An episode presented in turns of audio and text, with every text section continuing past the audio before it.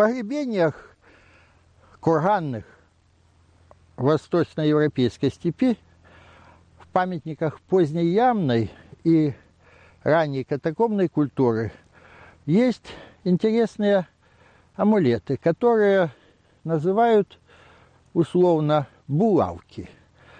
Это роговые и костяные, а позднее и металлические, а возможно были и деревянные, но не сохранились, изделия такой интересной морфологии. Стержень разных размеров, от э, 5-6 сантиметров даже меньше, до 25, а иногда до полуметра. То есть ясно, что булавки таких размеров э, не могли быть. И на этом стержне наверху э, двуединое навершие в виде разветвленного молоточка. По стержню иногда есть врезной орнамент, и всегда этот орнамент, э, его семантика сводится либо э, к каким-то линиям растительного типа, либо чаще это змея, змея э, змеевидный орнамент, воспроизводит кожу змеи или прямо змейка с головкой маленькая, она стремится вверх. Эти булавки сопровождают медные бляхи, слабо выпуклые, э, размером 5 э, сантиметров примерно, две бляхи, они как бы обнимают это навершие, они висят на этом навершии. На них колоты так называемый солярный орнамент, то есть изображение Солнца. Понятно, что медь Э, не патинированная, а свежая, она отражает солнечный свет, она очень яркая. То есть это маленькие модели Солнца. Что это такое? Они лежат э, с погребенным э, и с мужчинами, и с женщинами, и с детьми. Чаще всего они лежат в сочленении локтя э, и умершие как бы в позе адорации, то есть поклонения. Здесь все лежат Э, набор вещей, и вот этот вот предмет, фетиш или амулет, и он э, лежит на правом боку, обращен лицом к этому, и, э, значит, ноги подкорчены тоже вправо. Он как бы э, смотрит на э, вот это божество. Это большая тема. Здесь э, сразу ее не изложить, поэтому вам придется принять на веру э, то, что я вам скажу. Вообще об этом есть литература, есть работы специальные. Э, что это такое? Э, в древности еще в религиях э, предшествующих земледельческих очень э, была идея такая популярная идея э, так называемого древа жизни. Оно зафиксировано и в текстах э, первых. То есть это какая-то ось, соединяющая небо и землю. На этом э, древе жизни наверху сидит двуединое божество. У одних это двуглавая корова, в Египте это корова Хатхор, на рогах которых, который восседает э, бог солнца Ра, то есть, так сказать, двуединая, и она находится на поверхности горы высокой. В общем, воздетое вверх двуединое э, такое божество. У э, индусов это Адиши, тоже двуединая, и так далее. Э, Почему двуединое? Потому что это женское всепорождающее божество, которое рождает все. Явление природы, э, скот, э, там рыбу в воде и так далее. То есть правит миром. Почему двуединое? Как бы одновременно и мать, и дочь. В этом заключено единство такое и, и в то же время протяженность во времени.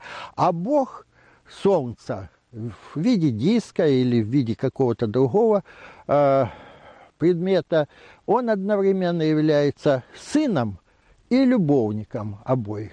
Вот такая вот удивительная мифологема, которая в древности была распространена. В этом вот э, концентрации э, фетишей э, заключена суть мироздания, такой краеугольный камень мифологии всей. Что-то это напоминает, особенно если мы обратим внимание на змею, которая стремится э, к вот к этому навершию. Змея хтоническое такое существо. И, значит, э, этот столб соединяет небо, на небе все это заседает, а снизу стремится антипод в виде такого вот хтонического гада, наверное, с целью э, все это не, не зринуть уничтожить. И вот эта вечная борьба противоположностей в этом предмете и заключается. Этих булавочек большое множество, они сотнями э, сейчас найдены. Сейчас э, известно, что они не только, особенно распространены вот у нас здесь на Дону, в Калмыкии, Предкавказье, на Украине. А, но сейчас известны э, они и в Северной Индии, например, что проливает какой-то свет такой или на миграции. Э, известно, что территория Индии подверглась миграции в бронзовом веке народов каких-то севера. И в Малой Азии есть они, в Европе немножко, но тоже есть очень интересные. Это большая, повторяю, разветвленная тема. Но она интересна вот чем. Она пришла как бы в бронзовый век из Э, земледельческого круга, где еще материнское божество было ведущим, но начинает преобразовываться в бронзовом веке э, в угоду новым веяниям. Я уже сказал вскользь, что э, заменяются женские религии, религии матери земли, потому что плодородие полей выращивание зависело от э, земли. Ну, от неба тоже, от осадков, но тем не менее. Поэтому весь неолит – это богиня-мать в разных ипостасях, в разных статуэтках. Это огромное количество женского божества. А в бронзовом веке начинаются э, новые веяния – мужское, ну то, что когда-то э, в 30-е годы э, у нас называли смена матриархата патриархатом, вот в том числе и в религии. Действительно, появляются, например, культы оружия, культы фалоса, мужского органа оплодотворения, а у э, неолита были ктеические культы, то есть культы женского э, органа оплодотворения. И это иногда рождает удивительные вещи. Вот, например, э, топоры э, проушные каменного века, они всегда связываются с женским образом. И даже лабрисы, двуединые топоры каменные, а затем в позднее время э, металлические – найденные в большом количестве уже и на Крите э, раскопками Эванса, они всегда связаны с женским божеством. Богиня держит эти топоры, еще как-то там сказать. Э, исследовательница, известная археолог Гимбутас, она э, сравнивала это даже с телом женским, вот эти топоры. А в бронзовом веке, в степи во всяком случае, появляются новый тип топоров, которого не знал ранее мир, а именно кельты.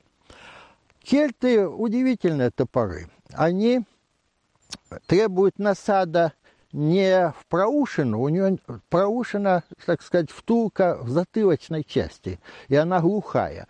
Поэтому кельтский топор, он, э, топор кельт, он имеет кривое э, топорище, и оно заходит в эту глухую толку, то есть это такой крючок загнутый какой-то степени это, если сравнивать с э, топором неолитическим, который сравнивается с женским, с отверстием, там рукоять это всегда мужское в мифологии, то этот топор является чисто мужским таким, и они повсеместно появляются. Конечно, э, я рассказываю такую вещь, которая можно э, утрировать, сказать, а, вот сменяются женское на мужское и так далее. Это все опосредованно. На самом деле топор кельт он э, является и оружием боевым, но для работ э, таких строительных, конечно, он менее удобен. Это такой чекан, такой ударный топор. И вот на фоне этого происходит удивительное еще явление. Мы знаем статуэтки, скажем так, головка быка. Бык как э, образец такого мужского бога, мужского такого силы мужской, э, оплодотворитель такой в животном мире, бык. У него все есть, и сила, но у него нет возможности рожать, потому что он бык. Так вот, статуэтки интересные, где у быка во лбу э, женский треугольник. Статуэтка, бык есть, бык, у него все мужское достоинство есть, а на лбу нарисован детородный женский орган. То есть он, и мы вспоминаем, что ведь э, э, рожали головой в том числе и Зевс, которого заболела голова, и Гефест ему расколол череп, и оттуда рождено было божество, богиня. Вот, значит, э, пытались как-то вот, этот вот э, эту функцию очень важную для продолжения рода человеческого, очень почетную, пытались как-то оправдать и сделать, э, так сказать, что и рожают. У кавказских народов бык хамыц, человек-бык, рождает героя Батраза – а Батрас – это бог-меч, и в то же время молодой такой огненный бог, нардский эпос. А, тоже как, у, он рождает, правда, не головой, а холкой. У быка есть такой горб на спине, и вот у него, значит, вздулся такой волдырь, такая холка образовалась, и потом лопнул, и оттуда выскочил Батрас. Вот. Из бедра, я забыл, Дионис или Герак был рожден из мужским божеством из бедра. То есть всячески пытаются приладить новые такие веяния религиозные на мифологию. А женская э, роль постепенно уходит. Все это затем очень используется в христианстве. Вот э, фетиш бронзового века, э, водруженный на видное место является собой столб, где, значит, солнце наверху и так далее. Это напоминает, э, да, причем растет это холм этот из выпуклости в голове быка. Вот есть изображение. Бык, бык из головы растет у него этот столб, а наверху столба двуединое навершие и сидит солнце. А кто такой бык? Бык – это породитель вообще человечества по мифологии. Так сказать, бог, зооморфный бог. Из тотемизма пришел или так. Вот если мы э, вспомним комбинацию, которая христианство ранее демонстрирует, оно так, на Голгофе, а Голгофа – это место, где захоронен череп Адама по Библии. Значит, то есть череп прародителя – высокое место Голгофа, на нем крест, а на кресте Иисус Христос солярный тоже Бог.